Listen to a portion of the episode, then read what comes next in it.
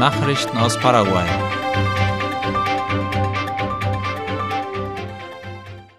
»93 Wasserverteilerunternehmen sollen wegen unsauberem Trinkwasser angezeigt werden. Der ehemalige Vizeminister für Bildung, Robert Cano, kündigte laut La Nation an, dass er beim Volksverteidiger eine Beschwerde gegen 93 Wasserversorger einreichen wird. Die Unternehmen sollen unbehandeltes Wasser an die Verbraucher geliefert haben, lautet die Klage. Einer Untersuchung nach konsumieren fast 230.000 Menschen nitrathaltiges Wasser, das vor allem für Kinder schwerwiegende Folgen hat. Im März war eine Untersuchung bei über 5000 Wasserverteilerunternehmen durchgeführt worden, die 65 Prozent der Bevölkerung mit Trinkwasser versorgen. Die Untersuchung hatte laut Kano ergeben, dass 90 Prozent des gelieferten Wassers nicht trinkbar sei. Er erläuterte, dass es bei der Ungenießbarkeit des Wassers verschiedene Schweregrade gebe. Für die Gesundheit am schädlichsten sei der Nitratgehalt im Wasser, erklärte Kano. Nitrat verringert die Sauerstoffversorgung im Blut und verlangsamt das Wachstum und ist so besonders für Kinder schädlich. Laut Gesetz sind die Eigentümer privater Wasserversorger verpflichtet, ihre Kunden über die Qualität des gelieferten Wassers zu informieren. Das Überwachungsorgan der staatlichen sanitären Dienstleister ERSAN führt laut dem ehemaligen Vizebildungsminister die Analysen durch und informiert mit einem Schreiben die einzelnen Wasserversorger.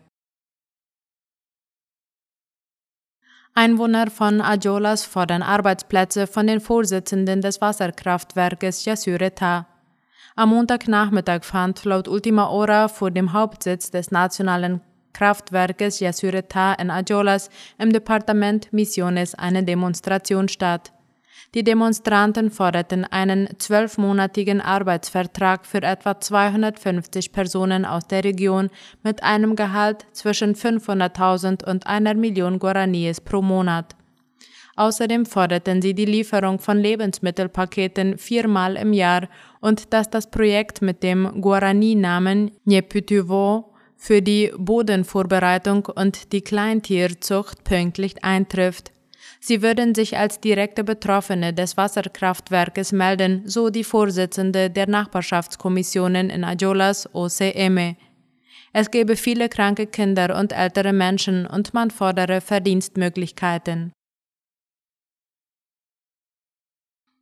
Eine vier Meter lange Anaconda ist in Konzeption gefangen worden. Freiwilligen Feuerwehrleuten aus Konzeption ist es am Montag gelungen, eine große Wasserschlange zu retten, wie Ultima Hora berichtet. Die Freiwillige Feuerwehr rettete die Schlange im Viertel San José Olero, wo Nachbarn gemeldet hatten, dass die Schlange im Begriff war, einen Hund zu verschlingen. Die Freiwilligen waren schnell vor Ort und konnten das Tier, das bereits leblos war, befreien.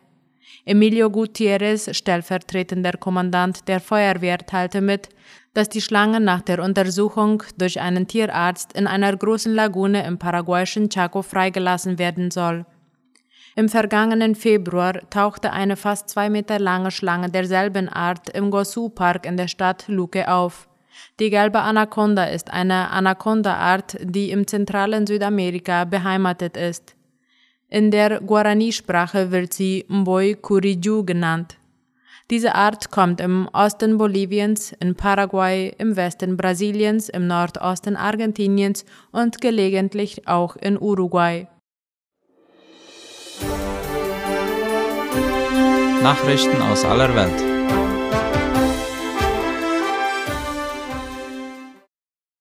Russlands Außenminister besucht Brasilien. Von dem Treffen des russischen Ministers Sergei Lavrov mit seinem brasilianischen Amtskollegen berichtet Latina Press. Dabei soll es neben ihren wirtschaftlichen Beziehungen auch um die neutrale Stellung Brasiliens zum Krieg in der Ukraine gehen.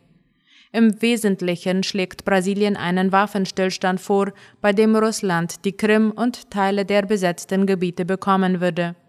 Dies ist möglich, doch in naher Zukunft eher unwahrscheinlich, erklärt Latina Press. Laut der Professorin im Fachbereich für internationale Beziehungen, Daniela Sekjes, ist Brasilien im derzeitigen Kontext wichtiger für Russland als umgekehrt, da Russland versuche, seinen Marktverlust zu kompensieren. Dadurch sei Brasilien in eine interessante Verhandlungsposition gerückt. Jedoch könnte eine Annäherung der beiden Staaten zu Schwierigkeiten mit der USA und der EU führen. Laut Latina Press bestünde ein Weg darin, dass Brasilien die Annäherung nicht über bilaterale Beziehungen eingeht, sondern die Verhandlungen beispielsweise über die BRICS-Staaten fortführt. Diese sind eine Vereinigung aus Brasilien, Russland, Indien, China und Südafrika. Nach seinem Besuch in Brasilien reist der russische Minister weiter nach Venezuela, Kuba und Nicaragua. Laut Latina Press wolle Russland durch die Besuche zeigen, dass es trotz der westlichen Sanktionen nicht isoliert ist. Wladimir Putin auch zu Besuch in Kriegsgebiet in der Ukraine. Laut Angaben des Kremls hat sich der russische Staatschef erneut in einem ukrainischen Kriegsgebiet mit russischen Soldaten getroffen.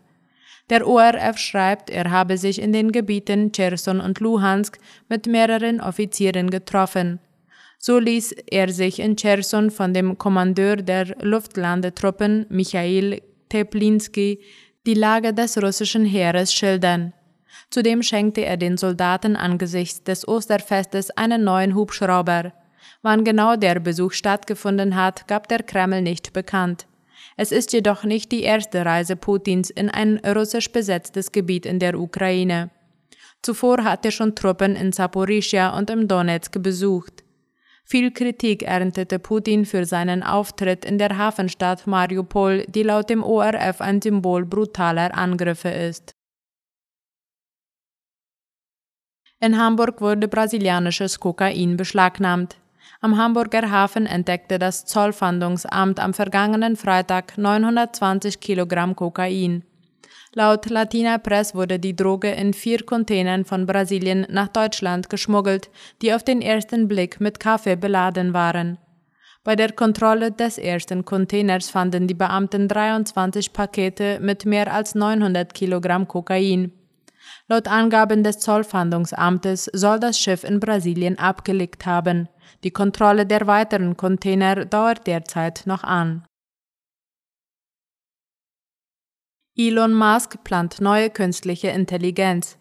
Die Deutsche Welle berichtet von den Plänen des Tesla-Chefs Elon Musk, der eine neue KI veröffentlichen möchte. Er erklärt, dass der neue Truth GPT eine wahrheitssuchende künstliche Intelligenz sein soll, die versuche, die Natur des Universums zu verstehen.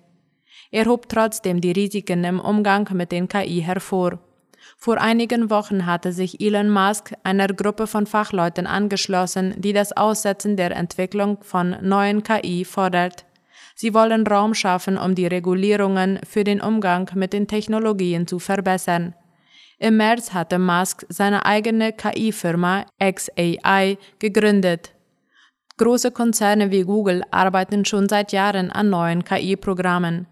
Nach der Veröffentlichung des ChatGPT des amerikanischen Unternehmens OpenAI verschärften sich die Diskussionen um die Auswirkungen der neuen Technologien erneut. Soweit die Nachrichten heute am Dienstag. Ich wünsche einen schönen Abend. Auf Wiederhören.